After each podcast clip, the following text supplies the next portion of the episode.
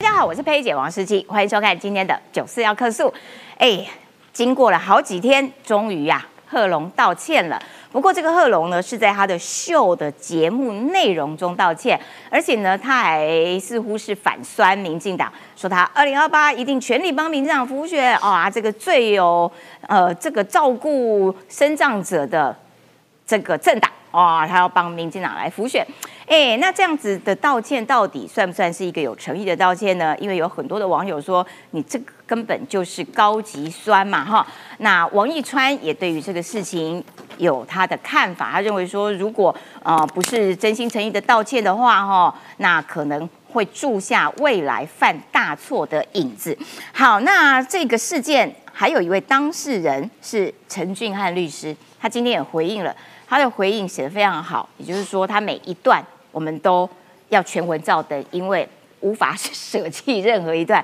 他整个表现出来的高度、气度，那个大气的程度，真的让人觉得了不起，很佩服陈律师哈。另外呢，他还特别提到说，事实上，台湾自由民主可贵之处，就是在于每个人都有选择的自由，所以你也不必勉强自己，非要去这个二零二八的时候去帮民进党来辅选。但是如果你觉得，哎，这四年来的观察，觉得民进党对于身障者这个做的还不错的话，也欢迎你可以真心诚意的来支持民进党帮忙辅选。这样子的回答，其实我觉得作为这个呃贺龙夜夜秀节目制作单位，我觉得看到了应该要更觉得羞耻。好，另外我们要来看到一个重点，今天的是立法院的龙头之战。哇，这个呃蓝国民党推出的韩江佩拜访了民众党。好啦，然后呢，在见面的过程当中呢，呃，黄国昌哇灿笑啦，嘴巴要从右耳裂到左耳，而且呢，黄国昌还跟韩国瑜抱抱，哦，抱了一下，哦，双方可以说是十分的融洽，然后就是进去这个闭门会谈了，谈呢。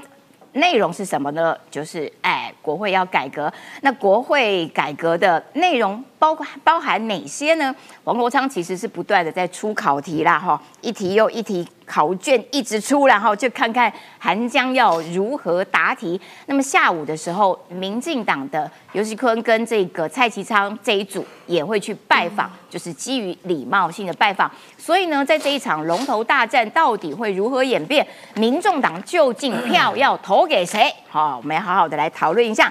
赶快来介绍今天的来宾，首先欢迎的是哇，现在了不起了，商商业咖呢哈，哦接代言呢哈，哦李正浩。气炸王一川，哦，气炸锅，最新气炸王一川气炸锅上线当中了哈。哎呦，又代言行李箱，又代言气炸锅呢。哎，但我讲哈行李箱收入捐给苗栗特教小学，嗯呃，特教特教学校让他出国比赛。气炸锅收入捐给王一川，让他去日本玩。让他买机票，对不对 好，再来欢迎的是立法委员当选人黄杰。十七姐好，大家好。哦，黄杰这流量密码呢，而且黄杰哈、跟韩国瑜的缘分真的深厚呢。抽研究室啊，抽到同一栋楼，一个在楼上，一个在楼下，真的是不失是礼貌的微笑。嗯，没有错，这个是老天爷的这个钦点啊、你们两个就是 要当邻居，好不好？好，再来欢迎的是哇，最近在求开除的 国民党前发言人萧敬言。有生命危险的萧敬言，司机姐好，大家好。好，再来欢迎的是这个民众党的前专委员啊、这个科学家张一善。佩姐好，大家好。好，一开始我们就要先来看看贺龙道歉了。那让大家来看看这个贺龙的道歉算不算是真心诚意的道歉？团队不应该在后置影片的时候，只有在前面加上来宾言论不代表本台的立场。我应该要反复来回研究来宾的言论、肢体动作是否恰当。这是叶叶秀的疏失，我们虚心检讨。夜夜秀引发歧视风波，身为主持人的贺龙没有制止对方，跟着被延上，神隐多日迟迟没有公开道歉。最新影片终于现身，虚心接受所有评论。影片上线之后，很多人指出王菊是在模仿陈律师。王菊的说法和做法是有问题的，模仿身障人士绝对不恰当。而另外，陈俊翰律师也并不是强迫上台作秀，他是上台在认真发表政见的。所以，我们也在周三就联系上陈俊翰律师了，并向他道歉，也感谢他愿意既往不咎，而且也愿意在未来与我们多加交流。强调访谈携手会事先提供问题，但不会限制来宾。我们不会限制来宾一定要按照访纲走，所以言上的那几句话和动作，并不是段子，跟喜剧是无关的。我们愿意给予不同立场的人在这个舞台上有表达自己观点的空间。贺龙夜夜秀最后一集接下来将停更三个月。萨泰尔表示，去年九月就已决定最后一集的时间，并非本次事件而停录。夜夜秀绝对不会被有心人士击倒，我们绝对不会被他人动用媒体出征就黯然把节目收掉。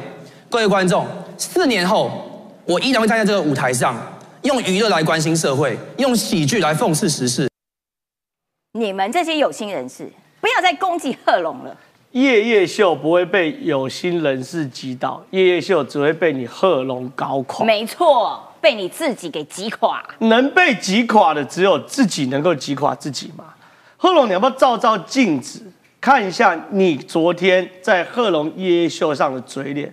我真的去叉叉叉的，就那么简单嘛？道个歉有这么难吗？嗯说错话道个歉有这么难吗？嗯，昨天吴宗宪去上你贺龙夜夜秀，吴宗宪有没有说喜剧不是毫无规则的？对，喜剧像拳击一样，你可以打脸，可以打身体，可你不可以打后脑勺。嗯，你并不是披着喜剧的外衣，就代表你拥有所有的言论豁免权。在法治的国家，没有这种事情。对，昨天贺龙夜夜秀的主持人贺龙终于道歉，他的道歉我坦白讲啊，真的是烂得一塌糊涂。什么叫烂得一塌糊涂？你道歉就说对不起，我错了，我会改进，就这么简单。嗯，你根本不需要长篇大论，尤其是最后什么东西呢？不分区立委有递补机制，期待未来陈俊汉律师能借由民进党的安排，以递补的方式进入到立法院，这是他第一句。对，非常非常多的人在这时候对民进民进党见缝插针，都说：“哎呀，你民进党真的那么重视不分呃呃呃呃陈俊身障人士的权利，你就你就让陈俊汉进入到立法院啊你？”就让他俊安全名单啊？我问一件事情，陈俊汉本人有没有针对他的排名发过一声抱怨？没有？那干你们什么事？对，陈俊翰本人从头到尾，从抢救王一川台中场上来演讲，到后面所有的安排，包含媒体，包含民进党的造势晚会，陈俊翰本人有抱怨过一次他的名次吗？没有。没有哎、对陈俊翰委员来说，这就是他参与公共事务的一步嘛。对请问你们拿这个见缝插针要干嘛？对，对不对？因为他们要攻击民进党嘛。你讲这句话本质，你还是在做政治上的攻击嘛？对，陈俊翰律师对他来说，排第一名、排三十四名都是一样。他能透过这个平台，把身障者的权益，包含立法，甚至未来民进党党团在做立法或推动的过程中，征询陈俊安委员，把那个立法的精神纳进去，对陈俊安律师来说就够了。对，就是一大进步了。都干你们什么事？没错第一件事情。第二件事情，若无法实现，请大家四年后把选票投给努力对身障者全力付出的民进党，把陈俊翰收入立法院。这根本就更这更是狗屁不通。嗯，我问你，四年后陈俊翰的名次你确定吗？对，你怎么你怎么确定这四年中陈俊翰不会入阁？嗯，你怎么确定这四年中陈俊翰不会有更好的角色？对，你怎么确定中四年后搞不好陈俊翰在部分居民排名更前面？对，你讲句话就是干话嘛，你就是为了要酸而已嘛，没错，对不对？然后更遑论说四年后呢，这个我会尽力辅选民进党。对，抱歉，民进党不需要你辅选。嗯，你确定民进党要你辅选吗？嗯，浮选也要我邀请你才能来。你确定民进党想邀你这种咖吗？不要自抬身价。让我呸你嘛！你自抬身价嘛，喝弄什么咖嘛？四年后，我依然会站在这台上，用娱乐关心社会，用喜剧讽刺时事。萨泰尔不会妥协。嗯，这句话才是整篇里面最大的问题。嗯，你贺龙，你确定四年后你还在吗？哎呦，你不会被台湾社会淘汰吗？你不会被自己给玩死吗你不会？被自己玩死吗？你赞助商退了多少？对，这么多赞助商退，你基本上这档就要赔钱了嘛。嗯，你搞喜剧的，你惹怒台湾一半以上的人要干嘛？对，对不对？做喜剧的、做艺人的，没有敌人嘛。嗯，对啊。你怎么会因为你幼稚无比的言行，以及弱智无比的道歉，嗯，把全台湾一半人都搞对，搞生气了。没错，所以整段话我最大疑问就是：你确定你贺龙四年后还可以站在这边娱乐大家吗？嗯，我笑死你，贺龙！啊，这一大块，好，这一大块。对，贺龙的声明要配谁？配陈俊翰的声明。对，我坦白讲，贺龙，你看到陈俊翰的声明，你真的应该挖个洞把自己埋起来，而且一辈子不要排除。羞愧，什么叫高度？什么叫态度？对，陈俊翰律师声明，针对此次王志安歧视身障者参政的风波，宣腾一周之后，主持人贺龙终于在节目中出面致歉，虽有些迟，但是肯定，好不好？第二件事情呢，表示贺龙在节目团队愿意在之后特别录制单元，邀请专家学者深入讨论台湾生障者海滨权权利所面临的各种议题。我觉得这是经历此遗憾事件后，可以对台湾社会产生正面启发收获，哦，我看了都心疼，对不对？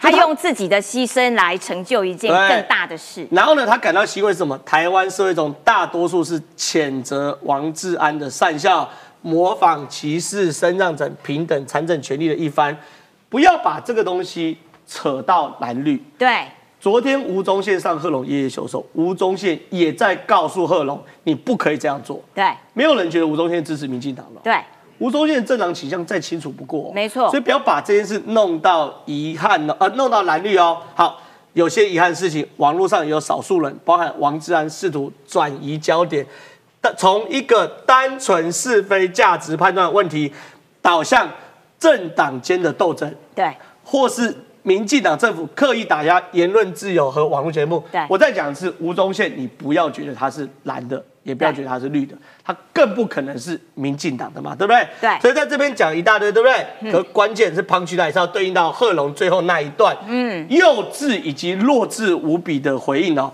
我很期感谢贺龙和夜夜秀团队对于我和我所提出的理念的认同跟支持。不过，他们大可不必勉强自己在二零二八年一定要投给民进党。台湾民主自由可贵之处，就是每个人都可以自由选择自己的认同，支持自己的政党，没有人可以强迫谁。对，讲清楚了吗？你这句话不是幼稚无比吗？没错，幼稚无比呀、啊！二零二八会尽全力帮民进党辅选啦、对他完全站在一个攻击政党的角度上面出发，幼稚而且弱智无比。我再讲一次这，层次有够低有档，够低的嘛。照套句韩国瑜说的话，叫做 low 啊，极其的 low 极啊，其的 low 啊。好，再来，当然。如果贺龙及制作团队在经过四年的人生历练后，他还酸什么？你们太幼稚。发现赖总统所领导的民进党政府做的还不错，而愿意发自内心的支持，我也非常欢迎嘛。我坦白讲，我在讲的是有念书跟有读跟没念书，对，有文化跟没文化差别在这边嘛。眼界高跟没水准的差异，就是在这就在边嘛。这边，我在讲这贺龙，你不要用喜剧来包装你的无知，嗯不要用喜剧来包装你的没文化，不要用喜剧来包装你的没读书，不要用喜剧包装你的草包。在我眼里，你就是个幼稚、没文化、没念书的草包。你不要拿喜剧，不要来侮辱他嘛。来，重点来了，王志安这咖到现在。对不对？还不愿意放弃，对不对？他说这个说这个，我怎么能对台湾的选举制度指手画脚呢？太不自量力，对你太不自量力了。嗯，你一个一辈子没投过一张票的人，嗯，你怎么可以了解什么叫做自由？对什么叫法治？什么叫做自由跟法治的界限等于民主？你王志安真的太不自量力了。我到台湾之后就应该歌颂歌颂民进党，你不用来了，好，你真的不用来了，好不好？我不要来，拜托你不要来，我向你不敢来，我求你不要来，好不好？不要来，好不好？那王一川也说，不认错会让自己退步，哦，埋下犯大错的影子。柯文哲前不了无经营说，贺龙有种就不要道歉，演着道歉桥段的道歉，写着格外讽刺。显然坦白讲了，一个道歉哦，到底有没有意义，有没有诚心，不是我说了算。嗯，如果大家觉得有感受到他的诚意，风向再怎么带都没有用。对，如果大家就觉得他就是一个，这写得很好，演着道歉桥段的道歉，没错就会显得格外讽刺，就那么简单。对，感谢郑浩，的确，吴静怡 Grace 讲的对，就是说贺龙把这一个道歉包装在他的秀里面，也就是说道歉是秀的一部分。我借着这个时段，然后来演出一场道歉的秀，所以他有道歉没？没有，但是他有秀，告诉你说，哎，我我我我有道歉哦。其实那只是他表演的一部分而已。所以啊，贺龙啊。这种道歉啊，真的是哈，你还是算了，不要也罢了。就是夏虫不可语冰啦，就是你生而为人，对人的基本尊重，我觉得贺龙到现在为止仍然不知道自己错在哪边。王一川他其实讲过很多次了，他说，因为他的确收到了一封他学生，他学生是两个孩子的妈，他很担心说这样子，如果这样子的文化，贺龙这样子发言的文化。持续在台湾发酵蔓延，变成主流的时候，怎么教小孩？他要怎么告诉小孩说，对于任何罕病的生长者，你不可以用特殊的眼光看待，你不可以歧视他们，你不可以言语霸凌他们。小孩子会问：那为什么贺龙可以？为什么王志安可以？为什么大家笑都可以？他要怎么教小孩？所以王一川也。用一个前辈的态度告诉贺龙说：“如果你这个不认错，会让自己退步。你让自己退步，你可能下次犯的错就会更大。这是我们要告诉贺龙的。你看看人家陈俊安律师被你羞辱的这个对象，他是用什么态度在跟你造成的这么大的风波来讲话？好，我要请这个我科学家上来，这个黄志贤啊。”他也是这个之前的节目主持人呐，媒体人。他是 最近 PO 了几个文，我个人觉得，哇塞，整个风格巨变，有没有？他呢，呃，因为黄国昌有说王志安这个侮辱生长者，他说啊，因为这个事情哦，不跟民众党无关，我不知道要怎么评论。但是黄志贤很有意见，来。对黄志贤哈，最近的脸书的账号可能被黄伟哲啊，好他 哥哥盗用了哈。说真的。黄志贤这个人，虽然我们政治立场跟他不一样，对，但是有些事情叫做普世价值，对，普世价值是不分政治立场的。你可能主张统一，你可能主张独立，但是有些普世价值，你统一要统一在什么的国政权底下嘛？你独立要独立在什么政权底下嘛？我们希望的叫普世价值、自由民主社会人权的底下嘛。所以黄志贤即使政治立场跟你不一样，他都讲嘛。奇葩低级的王志安竟然敢厚着脸皮拒绝道歉，还反呛整个台湾，天下竟然有如此无耻之人嘛？对，连黄志贤都看不下去，这叫做普世价值嘛？同样的，我也要跟贺龙讲，你不要拿喜剧，不要侮辱喜剧这两件两个字。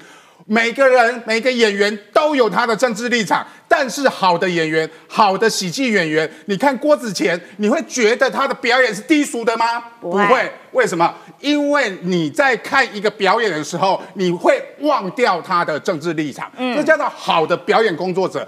而像贺龙、夜夜秀这样的表表演工作者，贺龙这样的表演工作者，他其实是利用了政治上面的资源。我为什么说利用政治在？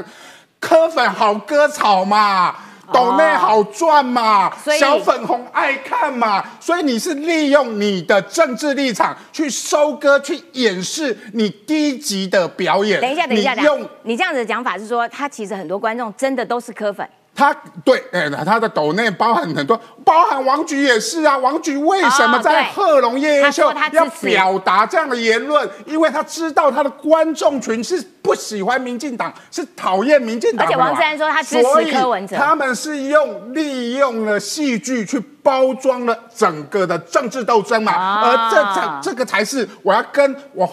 贺龙讲的，你根本就是一个政客，你今天的道歉是侮辱了所有的喜剧演员们。所以黄志贤说什么？他说他只评论跟民众党有关的事。那黄国昌有什么资格当立委？黄国昌，你赶快打包回家，滚回民众党。民众党的发言人，我要讲黄国昌。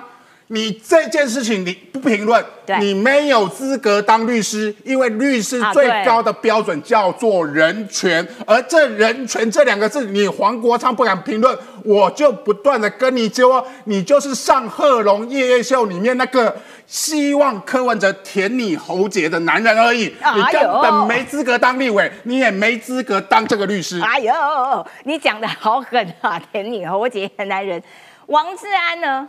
他还有话讲，他就说：“哎、不是啊，你们这样子批评我，那叫支那的时候，你们怎么不谴责呢？那也是歧视啊，好这，有道我理吗？”这边也谴责，也不应该叫做支那。其实支那这个东西，这个字眼字词是来自于印度，原本是没有歧视字眼的因为智慧 China China 就是支那嘛对。后来这个支那在日据时代被呃日本统治。台湾的时候或打中国的时候，他把支那这个人这个字污名化了，所以这个字眼我们也不应该去使用它。所以贺龙夜夜秀，它其实是用了喜剧去包装了种种他的歧视言论。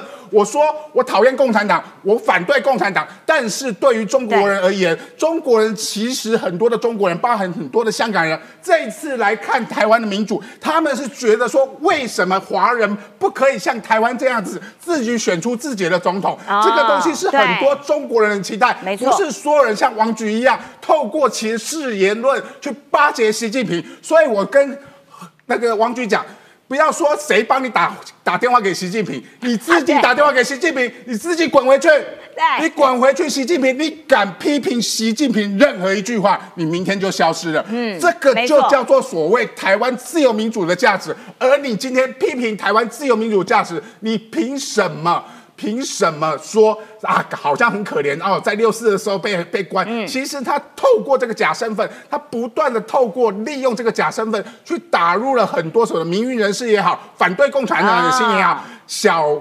小骂大帮忙的方式去捧所谓的中国政权的 LP，这个东西是我们看不下去的。所以王局你自己打电话给中宣部说你要回去，你混不下去了，你赶快回去中国吧。你在中国，你有本事你开一个网红节目，如果你开得成，我随便你。好，感谢易善，的确啦，王占赶快哦回到中国啦，因为呢，呃，你惹毛了台湾，也惹毛了日本，哇，这个发言真的还这个大言不惭说我要娶个日本老婆来保护他之类的，要取得日本的国籍，哇，台湾、日本都被你这样子糟蹋了。我要请教一下这个黄杰，你怎么样看待贺龙的道歉？你觉得有诚意没诚意？还有陈俊安律师的声明。嗯，其实我觉得大家可以平心静气的看待这件事情啦，就是呃不用跟他们太认真。为什么呢？因为我觉得这个节目从头到尾就是流量至上嘛。那播出什么样的内容有流量才是他们在乎的。那他们要的流量也是为了要变现，为了要有赞助，为了要有收入。所以我还是再次呼吁啦，就是如果大家希望可以抵制这样的节目，觉得这个违反你人生的价值观，违反普世价值，违反我们对于人权人的追求，那我们就是去跟去看一下这个这个节目到底有哪些赞助厂商，然后跟大家说抵制这一些，我们不会再去买这一些这一些产品，然后不会去支持呃愿意支持这样节目的赞助厂商。我是平心静气的给大家平心非常静气的，不要骂他，有赞助厂商抵制就好了。是为什么？对，这个虽然我是非常平心静气的讲，但这个才是最有利的讲。法才是真正的杀伤力。为什么呢？是因为就是张三丰妈妈说，漂亮女人不要冷。就是因为我们可以用我们的消费决定我们想要的世界，决定我们想要的价值观。可是大家骂骂骂的同时，还是在为他们赚流量，然后这个流量还是让他们可以变现，还是让这个节目可以继续生存下去。我觉得，其实让像这样子违反我们期待的价值观、普世价值的节目，就是让它就是慢慢的在台湾做不下去。未来或许它只能赚赚红钱，只能赚人民币。我觉得或许会来，呃，就是贺龙说他会休息三个月。我想三个月之后，如果大家觉得这个节目实在不适宜，不不适合符合我们台湾的民主人权的价值，那或许是不是他就前往中国发展就好了呢？那我觉得大家可以期待他们三个月就那边人更多。是啊，那就是让他去赚人民币嘛。但是我们必须要去看说，我们支持的价值是不是符合这样的的我们期待的价值？那其实我觉得陈律师讲的非常好，因为其实我觉得一直去。对这些他的受众说教是没有用的，因为其实年轻人是其实蛮讨厌被说教的。你一直跟他说你们这样是做错了，你们不可以这样歧视生长者。那其实他本能的反抗，他会觉得怎样？那我就越要骂你们，越这样给我批评，我就越不愿意去去接受你想要灌输给我的价值观。所以我觉得最好的方式还是就是我们慢慢的，如果你身边有这些人，就慢慢的退，就是让他退出你的好友，你就慢慢。你去看一下哦，你的脸书上你有这些人，那你就赶快就把这些人解好友，然后看还有在谁在追踪这个节目的，还有在哦天哪，他在我旁边竟然在看贺龙，那不好意思，你就是默默跟他拉开距离五十步、一百步，慢慢的你就身边不要跟这些人交朋友，我们慢慢净化我们自己的交友圈，然后呢让这些人知道说交友圈，让世人知道说你这样其实我很难跟你好好的交流，因为你就是歧视生长者，这其实是。非非常严重的事情嘛，大家都知道。如果你没有基本同理心，我要怎么跟你做朋友？我怎么知道你哪一天是不是在背后都是在讪笑我？然后你在在我身边，我要怎么真心诚意的跟你当朋友？因为这就是一个交友的准则嘛。所以我觉得奉劝大家，如果你身边还有这种一点都没有同理心，然后就是对于生长者是用这种态度的，不好意思，我们就退他好友，退他追踪。这些人真的不值得再深交了。那其实我觉得，其实为什么说 整个留言板都在称赞黄杰，人漂亮，心够狠，最毒妇人心。我以为这样说，人越人美心善，都是阿弥陀佛，最毒少女心呐，这完全是赞赏的意味。但我还是要说，就是呃，就是它里面这个它的声明，大家为什么会很气愤？是因为我们都知道，他刻意的把。他的道歉带到政治风向，那其实它里面每一句都是酸言酸酸语嘛，大家明眼人都看得出来。这个为什么呢？因为他的受众是要给柯粉看的嘛，就是因为柯粉看到这些会爽，会爽就是会抖内，会有流量，所以就是也不需要去计较，就是知道说他这些人，他们其实从头到尾就是觉得攻击民进党就是他们的流量所在。那所以我觉得我们能做的还是知道说。就是也不需要去强迫他们说什么四年后一定要支持民进党，而是要让大家知道。就是为什么你可以支持你想支持的政党，但是你想支持的政党要代表你想要的价值，而这些人会决定这个国家的样貌。如果你们未来想要支持的国家是长这个样子，成天就是对种族、对性别、对生长者、对弱势充满歧视，那你要这样的国家，你可以去追求，但是你自己的行为要自己负责。所以其实我觉得刚刚呃，就是有说他的道歉到底是真心还是是是不是真心诚意的？我。觉得都不需要去深究了，因为名人都看得出来。只是他这个道歉也是为什么要特别选在礼拜天晚上播？因为流量好，所以其实大家都看得出来，他的目的就是要让这一集精彩的节目画下一个高流量的据点。那我相信他的目的也达成了。那但是就是说，这个画下据点，我们还要不要让他重新再有一个起点？这个是我们要深思的。讲得好，我觉得。黄姐讲到一个重点，就是说你期待的国家是长什么样子，你应不应该支持这样子的言论？就这件事情其实极为重要。静言，你要不要短评一下？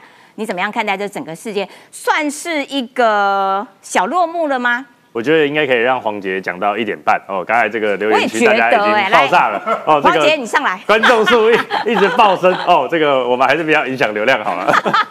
但是这个王志安还是要骂他一下哦。这个那一天他去贺龙音乐秀，我一看到这个新闻推播出来，我想我说哎奇怪，这个感觉应该会出事吧？哎，果不其然，马上就出事。今天先不论哦，这个呃陈俊翰律师他是不是这个民进党提名的部分去立委，他今天被这样子嘲笑，任何他只要。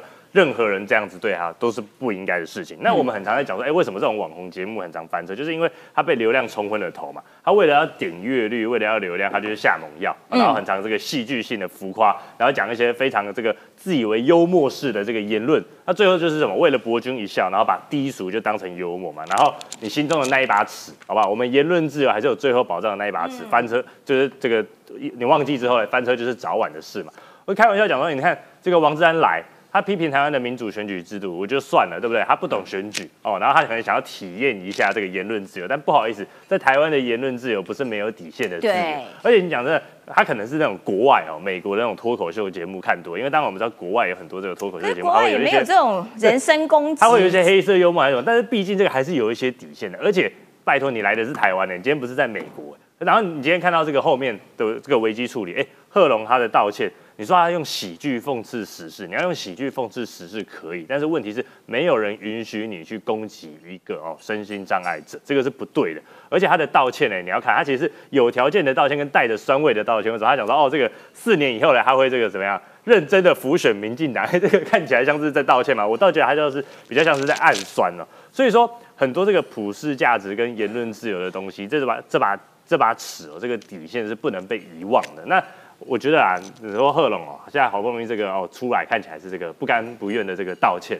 哦，然后你说这个什么叶又秀有疏失啊，他应该要什么更仔细的去看这个每每一个来宾的这个肢体肢肢体动作，还有这个言论的内容。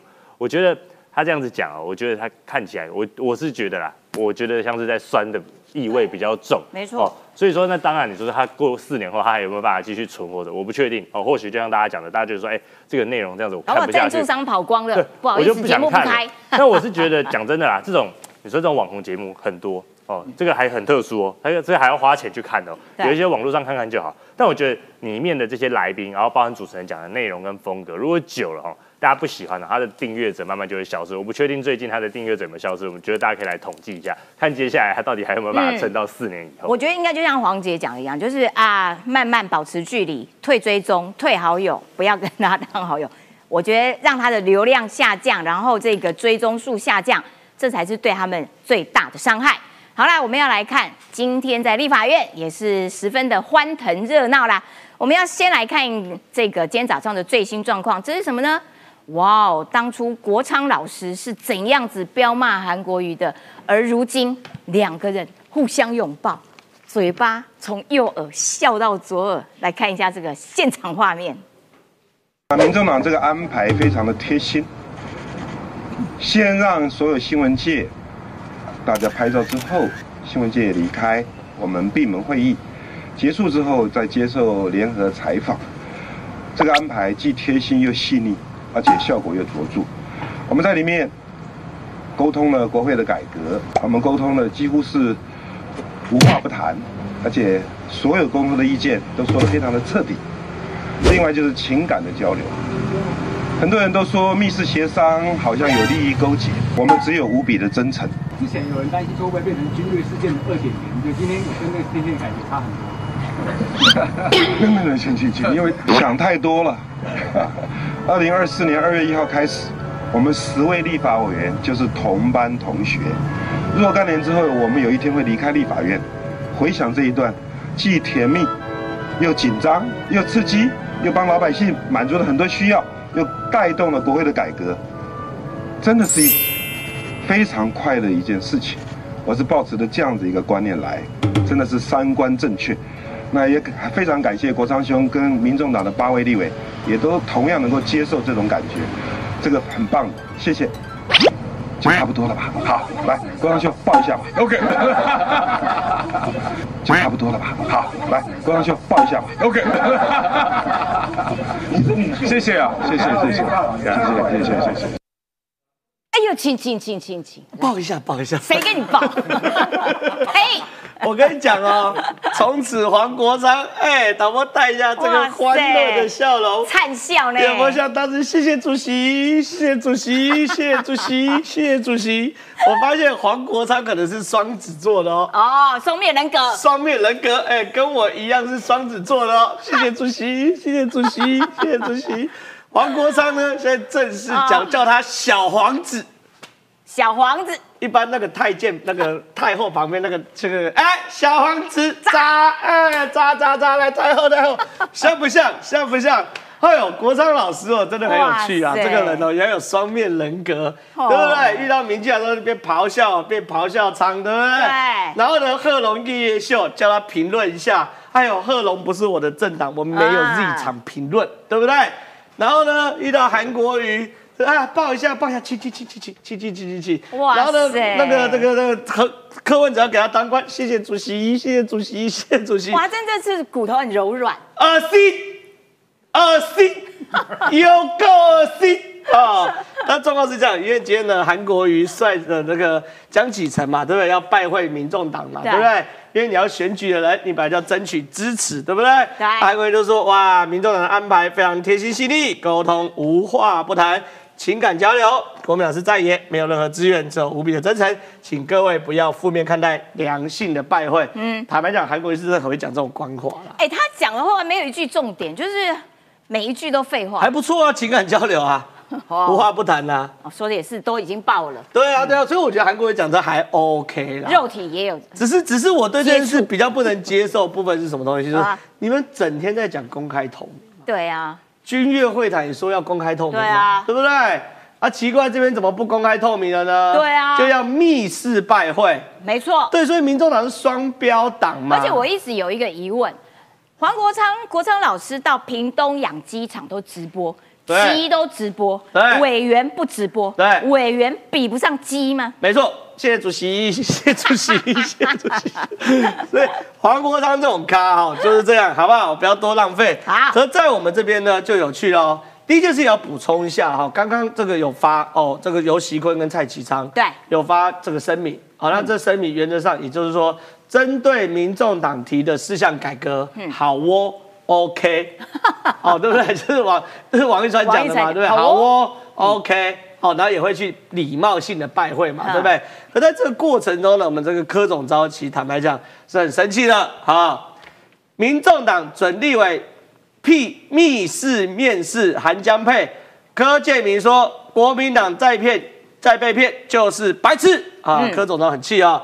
民众党这场拜会是毫无意义的失色行堂啊国民党若再重演军乐闹剧，再被民众党骗就是白痴。哎，国民党还蛮 enjoy 这种受骗的感觉。跟没办法、啊，没办法、啊。可是柯总招就是说，这个可能是基于他跟黄国昌的个人情绪，以及对于未来立院意识的判断，嗯，好、火气特别大，还火气特别大。嗯，那柯文哲就说什么呢？由习坤来拜访，一定欢迎，怎么会是失色行堂呢？我们在里面都知道，其实柯建明没有很希望 由习坤当选。赶快评你论一下啊！评论一下这句话是真的还是假的啊！干你鸟事！哎呀，看着镜头骂骂这个柯文，我呸！干你鸟事啊！你跟你是老柯蛔虫啊！而且老柯 老柯跟尤熙坤抱三次都不意外，他们两个人每天抱都不意外。你在那边 你在那边评论个什么鬼这么？难的问题，感谢主持人帮我回答完了啊，好不好？然后柯建明说柯文哲讲的话，你能相信吗？我觉得这根本就不要理他了，都不要理他就是他哦，很喜欢这样子到处叉叉叉叉叉插。你现在要当小蓝，你就光明正大，对我现在当小蓝党。怎样？对你那边去戳人家，莫名其妙，好像戳一戳你就可以又不蓝不绿，没有，你就小蓝，你就是个小蓝党，没有人家大，依附着人家，当人家的谁喊的，就这样啊，简简单单呢、现在知道什么样叫推工作了吧？不想哎对 不是啊，不想评论的时候推给主持人。我不加班的主持人，你好 继续继续好，那重点来，就这个这一幕是关键中的关键。嗯我再一次，我在每个节目我都要正告民众党，嗯正告黄珊珊，正告黄国昌，这是历史画面。嗯，未来只要如果你们民众党在投票的时候支持国民党，嗯。的韩江佩，嗯，你们或者没有投票支持韩江佩，但是你们自己推出人选形同保送韩江佩，对，未来韩国瑜在立法院发生的所有屁事跟糗事，你民众党要担一半。对，因为是你们支持上去的。我，公开讲哦，投票就是要负责哦，对，权利跟义务是对等的哦。没错你如果今天把韩江配挺上去，韩国瑜犯的任何错，你未来黄国昌或黄珊珊投入选举的时候，都会变成你们的政治负资产哦。嗯，你可以行使你的权利，我都没有意见。嗯，可是你行使权利完之后，发生的后作用你要扛哦，对，对不对？不要再切割哦。这个画面我已经把它收起来了哦。没错，抱起来的画面哦，对不对？笑的灿笑的画灿面笑哦，哦，对不对？谢谢主席的画面哦，所以这次没什么好讲的嘛。那不具名的国民党立委说，柯文哲搞不清楚状况，立法院长必须保持中立，正副院长连自己党团事务都不能插手，根本不能也不会承诺民众党提出的任何条件，就只是礼貌性拜访。国民党并非执政党，没有太多利益可交换呐、嗯所以看起来国民党对于民众党虽然有报啦，可实际上也是无比唾弃嘛，对不对？对王宏威说什么？柯文哲关起门来开闭门会议，这样的做法实际上无法取信社会大众。王宏威是用个人身份直接发言哦。对，换句话说，对于民进党、国民党自己来说，看到这个闭门会议，坦白讲，也觉得恶心嘛，也觉得没有办法完全接受呢，还是要当心你柯文哲呢，对不对？所以说这个爆啊，会变成一爆成永恒，还是爆完后就是这个隔天哦变成仇人？不知道，不知道。嗯但是我只是要再一次正告民众党，你如果支持韩国瑜，未来的后坐力很大。没错，感谢郑浩。就是说，呃，如果你们投票放水，这个让保送了韩江配，其实呢，就等于说你们画上了等号，以后也不用在那边大咆哮，以后也不用在那边装清高，以后也不必在那边骂啊、蓝绿都垃圾，就我最。最有道德制高点，不是啊？你如今跟这样子水准以及跟这样子社会形象的人站在一起，以后就没什么好说的啦。你就是小蓝，你就是跟韩国瑜同样水准。那在这种状况底下，你还要哇蓝绿都垃圾啦，我是道德的完人啦，这个这个哇这个学界的巨擘啦，呸呸！好、来禁言，不要笑成这样。来看一下你们密呃这个密室密室密谈呐、然后韩国瑜说啊，我们这无比真诚情感的交流，爆成这个样子。可是你们呃国民党内其实还是有些焦虑，有些担心。嗯，这样好吗？啊，你干呵？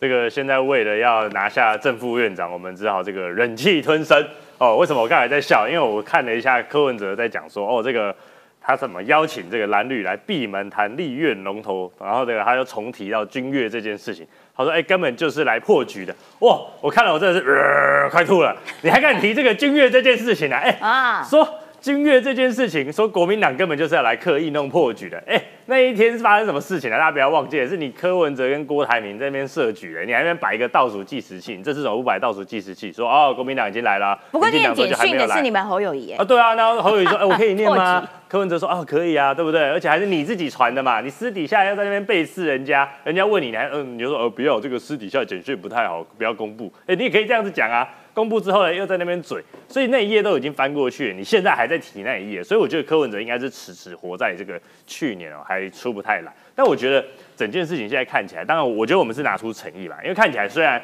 这个大家哦如果都不合作的话哦，民进党也不跟民众党合作，看起来在第二轮投票国民党还是会过关。但不管怎么样嘛，韩国瑜跟这个江启臣已经事出善意，而且韩国瑜确实过去跟柯文哲的交情是不错。那没关系，你柯文哲民众党你需要声量，你需要新闻，你需要大家讨论你，你需要热度，那我们就陪你一下哦。今天已经都几号了，对不对？他不是说他这二十九号要做出决定吗？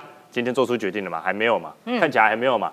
那所以说，他为什么现在要这样子做？民众党他就是要把这个立法院长、正副院长选举哦，当成这个垫高自己威信的这个基础哦。你看这几天哇，你看连民进党都是要来拜会我哦，民众党呃，民进党内好像这个哦，好像闹得乱哄哄的。可尤其坤也说要来拜拜托我，尤其坤还说他有信心会当选，他不是在讲说他是什么关键少数吗？说他电话接不完嘛。他现在邀请大家来，很明显，他就是为了要这个起军入瓮哦，就是说，哎，你们可蓝绿你们国民都党蛮买来拜托我。单的哎。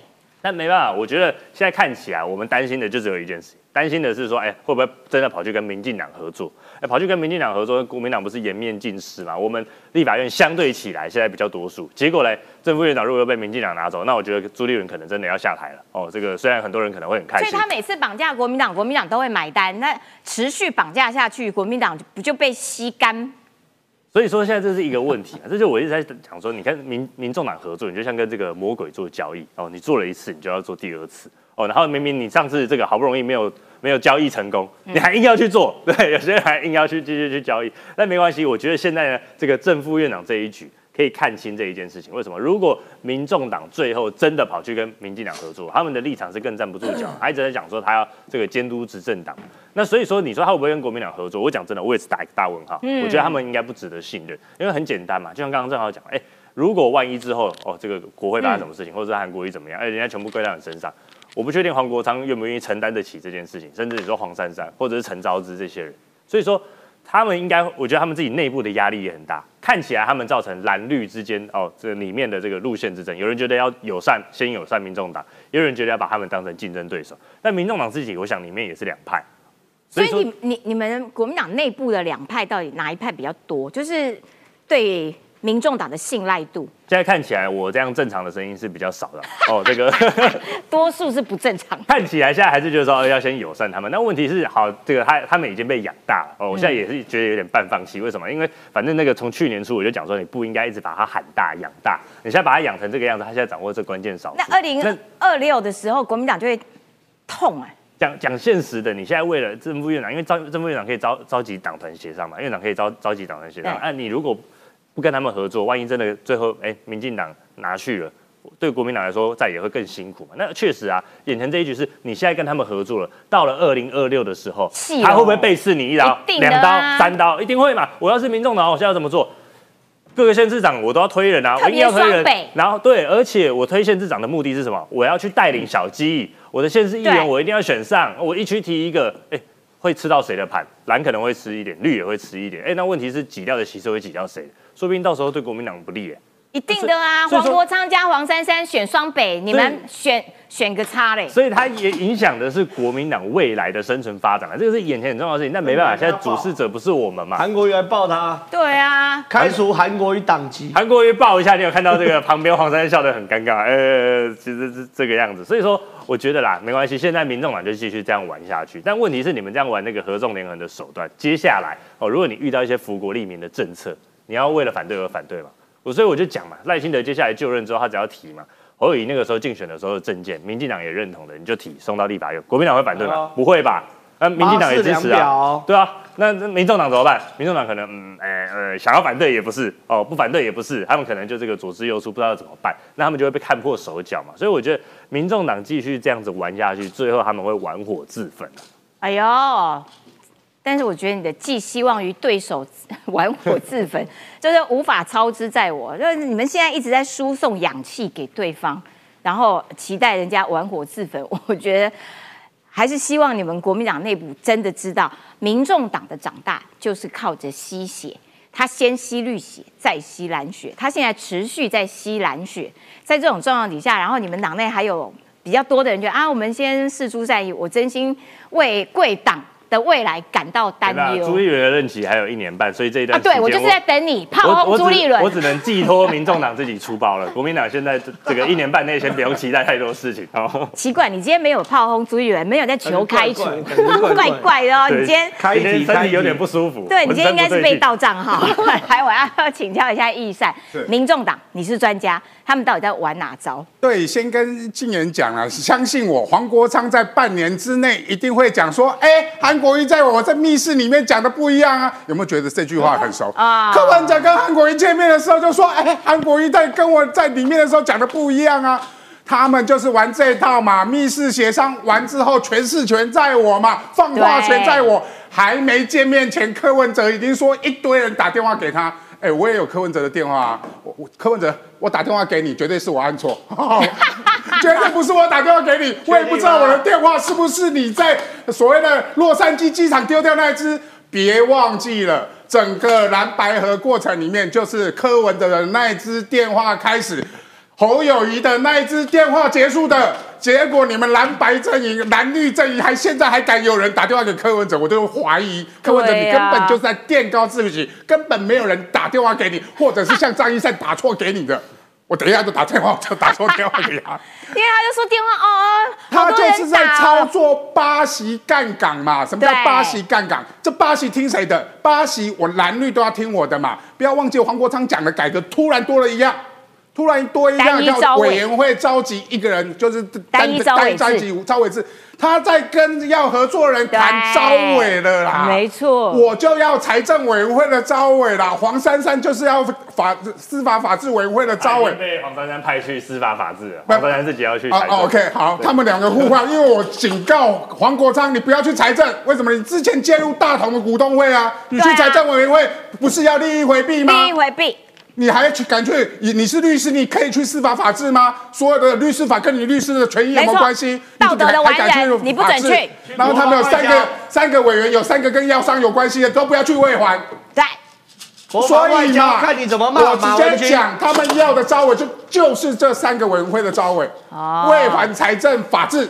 就这三个委员会相相不相信？你就等招委选举的时候，他们会不会去讨这三个三席的招委？一定会去找。跟国民党合作，就是国民党要让出来给他们；跟民进党合作，就是民进党要让出来给他们。所谓的什么招委单一制，根本就是来讨招委用的。嗯，第二个，我要讲到民进党也，我说的民进党叫做有主席，现在叫做中立化，中立化有主席，就个人的身份去拜会，我没有意见。但是有主席你自己也要小心，像柯文哲这样的操作法，会不会第二天就见报说你有主席在里面承诺了什么？这些东西都是民众党柯文哲惯用的手法，所以为什么柯建明说对要私设行堂嘛？为什么在脸书说最好带周玉蔻去嘛？不要以讹传讹嘛？鹅，寇姐弄的一所以只鹅，我觉得礼貌性拜会 OK。现在他们也公开了一个说明书啊，一个一个事前的公开书，说我就是谈这些，其他的没有，这是很好的，叫留下证据。其他的你多说的都根本无关，所以。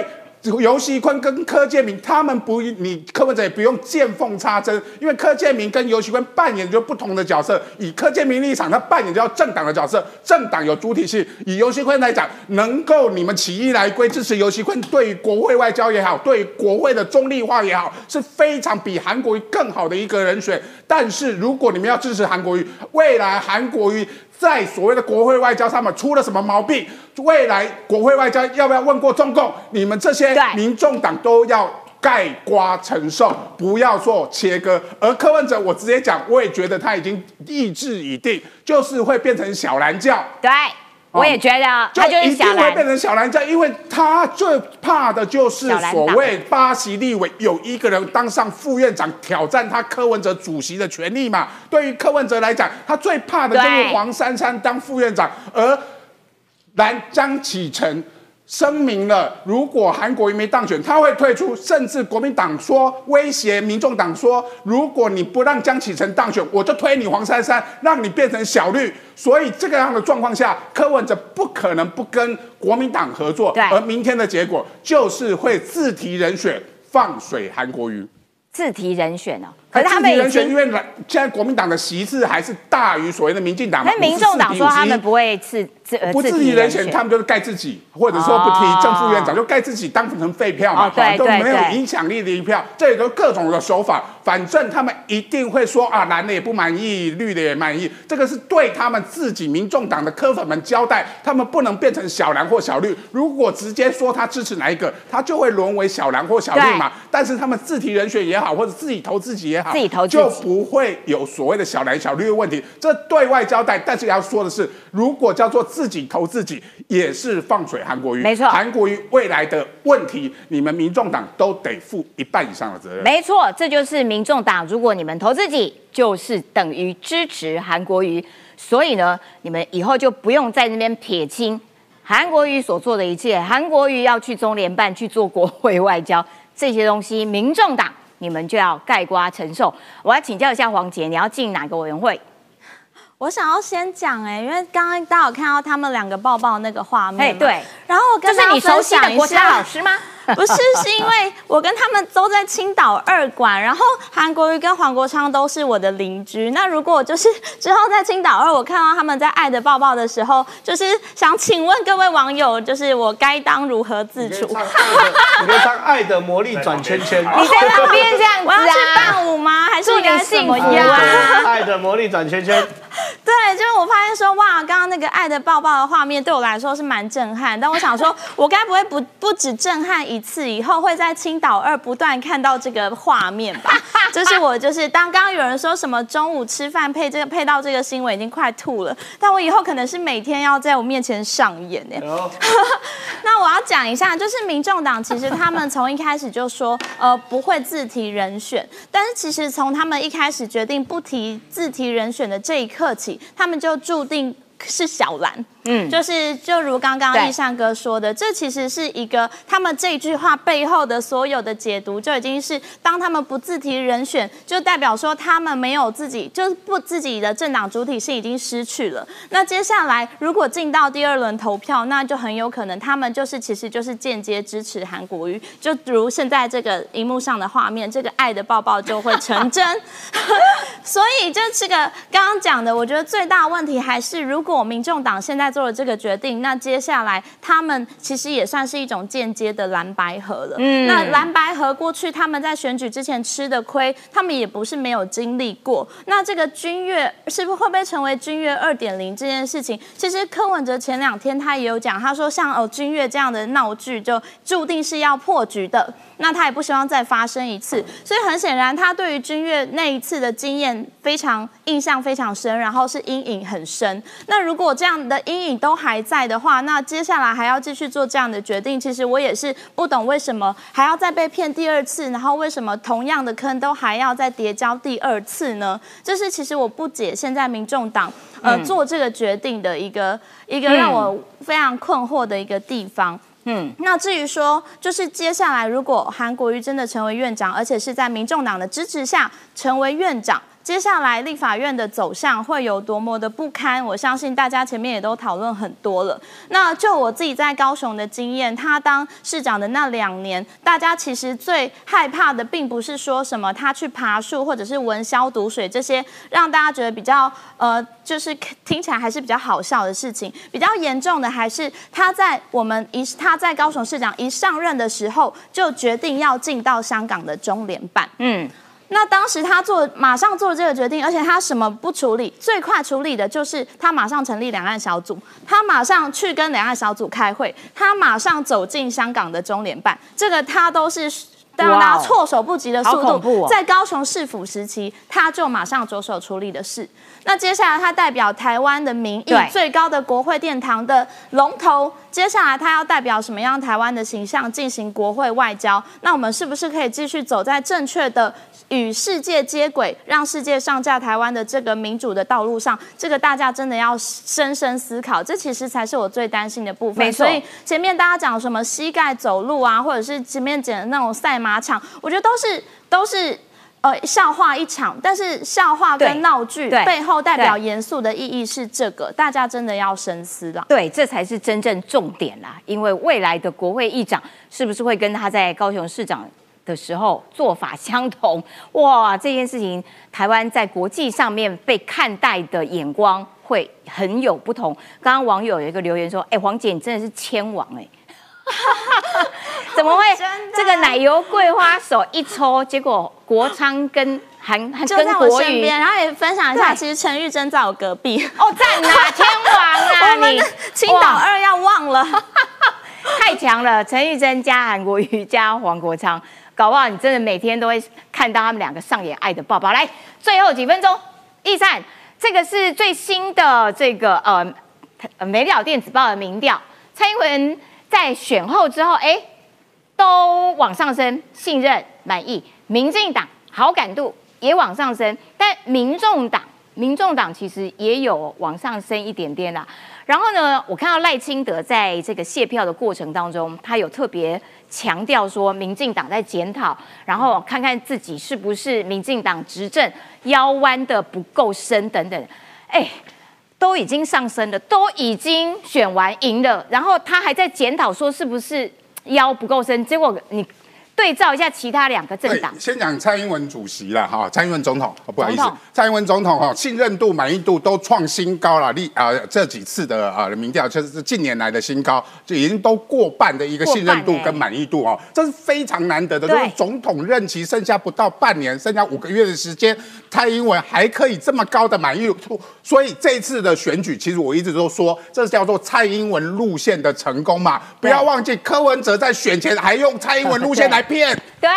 啊，还要骗票、年轻票，其实包含年轻人很多对于蔡英文的施政都是满意的，信任度也是非常高的。啊！不要忘记了哦，他侯友谊最后为什么要切割马英九嘛？对。就是因为蔡英文的路线他达到过半的满意度跟信任度，所以你马英九的路线只是，哎，不要忘记，马英九卸任的时候是十八趴，哎，十八趴，十八趴，他是三二啦，啊，九点二，九点二趴，五倍啊，蔡英文是他五倍哈，所以你看就看说为什么这次的选举叫蔡英文路线的成功嘛？但是我们觉得还是要谦卑检讨。所谓的蔡英文路线，大部分指的就是两岸国防外交上面的路线。这部分路线，如果国民党再不改革，韩国瑜还要继续坚持什么宪法九二共识，还要走马英九的老路，我直接讲，你们国民党下一次的选举可能连国会都不会过半哦，因为这次是民众给你机会，为什么呢？因为我们毕竟在内政部分还是有一些东西要改进的嘛，所以赖清德不断的说说说说什么，说我们必须谦卑的面对民意嘛。嗯。所以为什么说这次的立法院的院长的选举，假使民进党没办法拿到院长跟副院长，其实也不是一件坏事，因为整个执政团队必须谦卑的去面对立法院，必须进到立法院去沟通，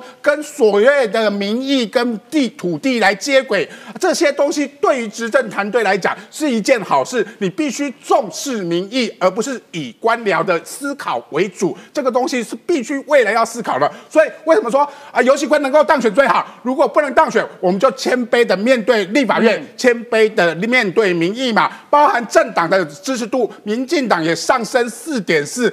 对，民众党不要开心，说你们上升了一点零，叫正面评价一点零，你们的负面评价升高了四点一啊！没错，人家是民进党是增加四点四，是正面评价，负面评价也减少了。也就是说，大家认为赖清德在选后是有面对整个民意在做检讨，而柯文哲你连输都不认输嘛所以你的正面评价才加一，在显著差距之内，但是你的负面评价是增加了四点一，这个叫做显著差距之以上哦。这个大家都知道，让三趴，让六趴，大家都知道。所以国民党的正面、负面评价你就知道嘛。国民党的正负面评价增加了八点九，让你拿到国会，是对让你好好处理事情，不是让你跟柯文哲低头的嘛。他的负面评价，他的正面评价也减少了十趴，所以整个未来选战选举，在这场立法院的选举之后，其实政党的支持度，包含小英总统的支持度，都看得很清楚，谁做的对，谁做的错。